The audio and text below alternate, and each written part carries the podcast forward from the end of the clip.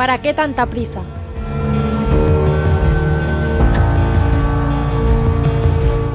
¿Para qué tanta prisa? Preguntas siempre ante la premiante solicitud de esa voz que te llama en lo más profundo de tu alma. Solo Dios es la respuesta.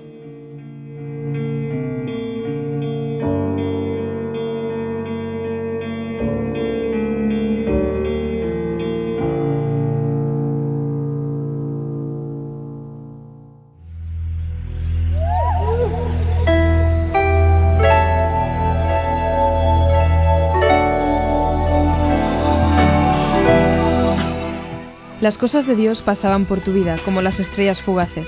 Te conformabas con contemplar su paso lejano por la oscuridad. Y ahora, ahora presientes como si fuera a pasar algo. ¿Qué me pasa?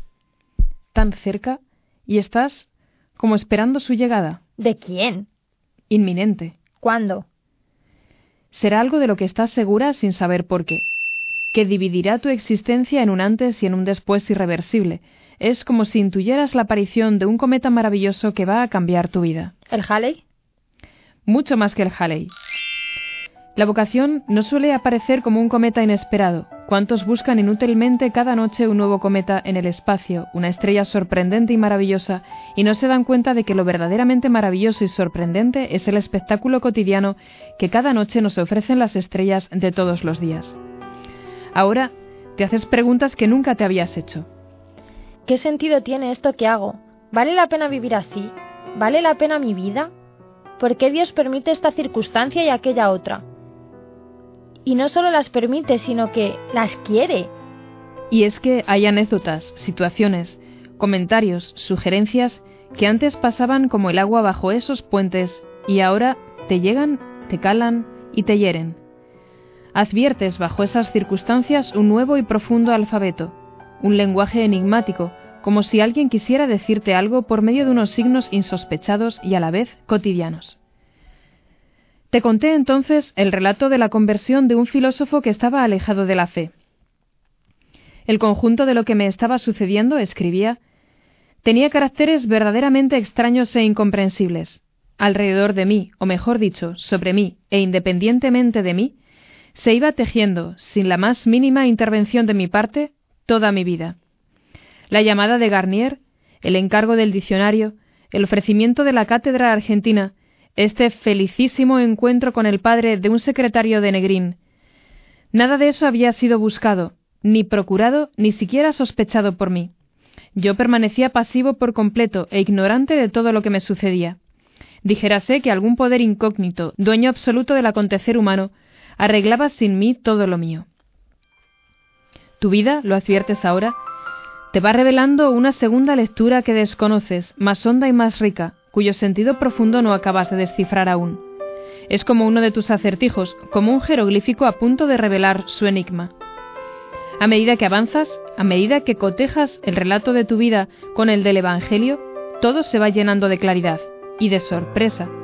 Esas preguntas que te hacías ayer, te parecían para gentes de otra piel, eran cosas raras, extrañas, lejanas. Están aquí ahora, peligrosamente cerca, quemándote, acechando tu rostro y tu alma. ¿Y si me entregara a Dios? ¡Calla! ¿No me estará queriendo decir Dios que...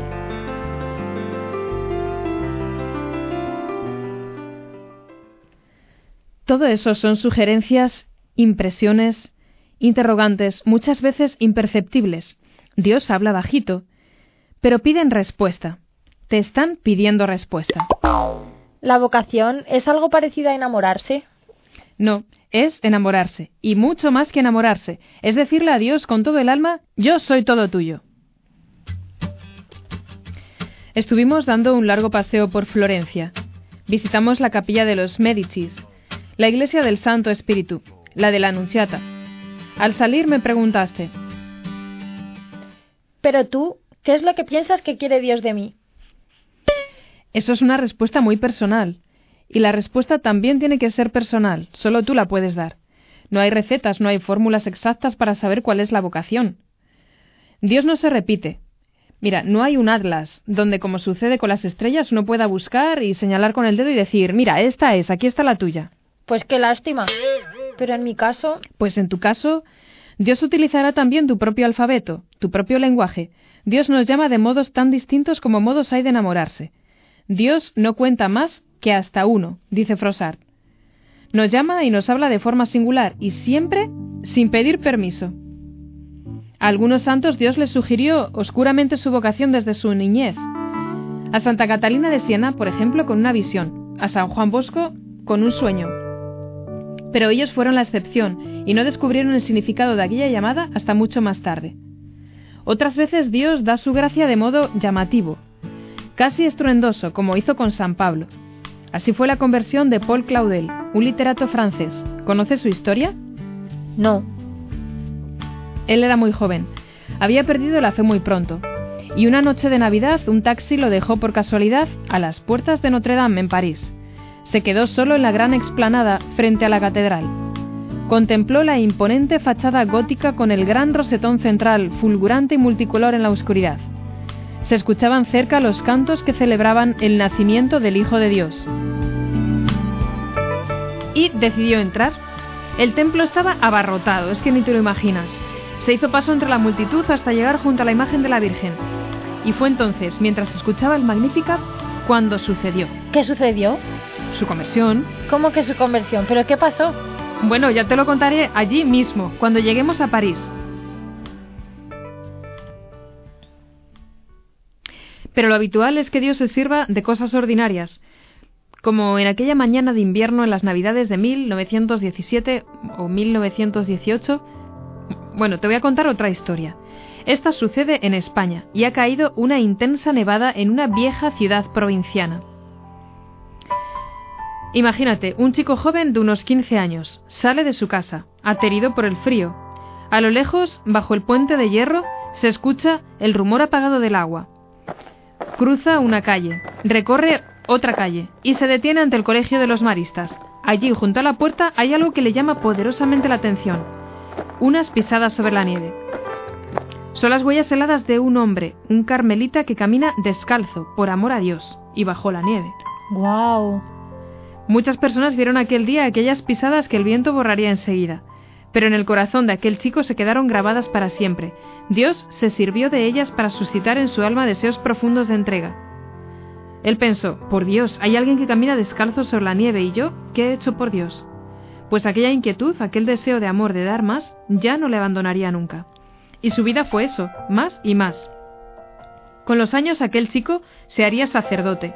Dios lo eligió para abrir un camino de santidad en la vida corriente que recorren hoy millones de personas en todo el mundo. ¿Sabes quién era? No. Pues se llama San José María Escribá de Balaguer. Es el fundador del Opus Dei. Y todo comenzó así, con unas pisadas en la nieve. Madre mía, ¿cómo actúa Dios? Así son las llamadas de Dios, distintas para cada uno. Y no faltan las veces en las que la llamada se presenta bajo la apariencia de un error. ¿Error? A ver si te suena. Manji Caracholo. Pues no.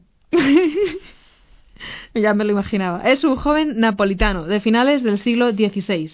Recibió un día una carta dirigida a él por equivocación.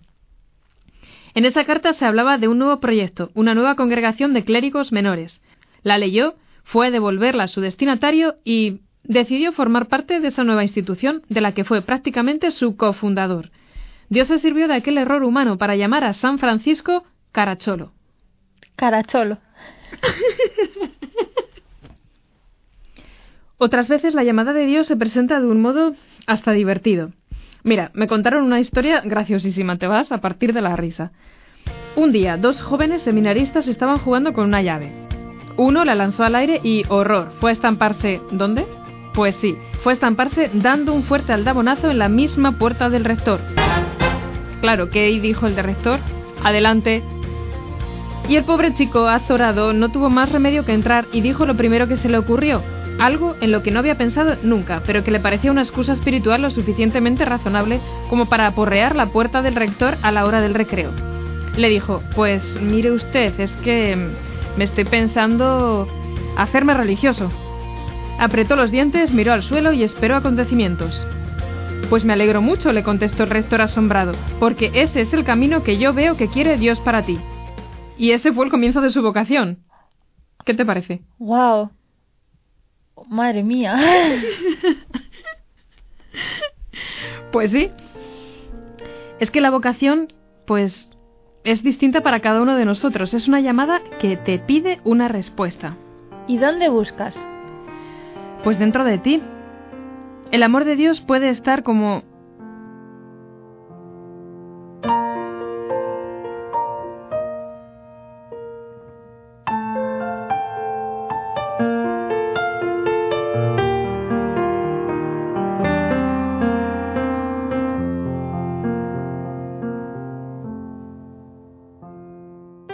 Nada estaba escrito. Los santos supieron encontrar en los acontecimientos cotidianos de la vida el querer de Dios, en los consejos de un amigo, en las palabras de un niño escuchadas al azar, en la predicación de un sacerdote. Lo encontraron porque fueron humildes, como Pedro, y coherentes, como Tomás Moro, porque buscaban la verdad, como Agustín, porque nunca pensaron que era demasiado tarde, como Juan.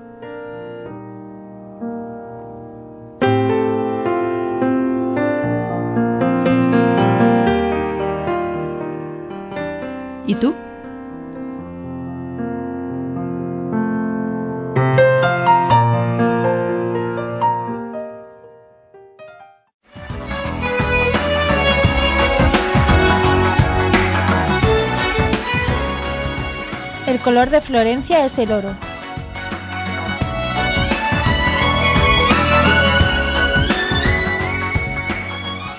¿Por qué? Ya te lo diré el oro y el número 3. Misterioso.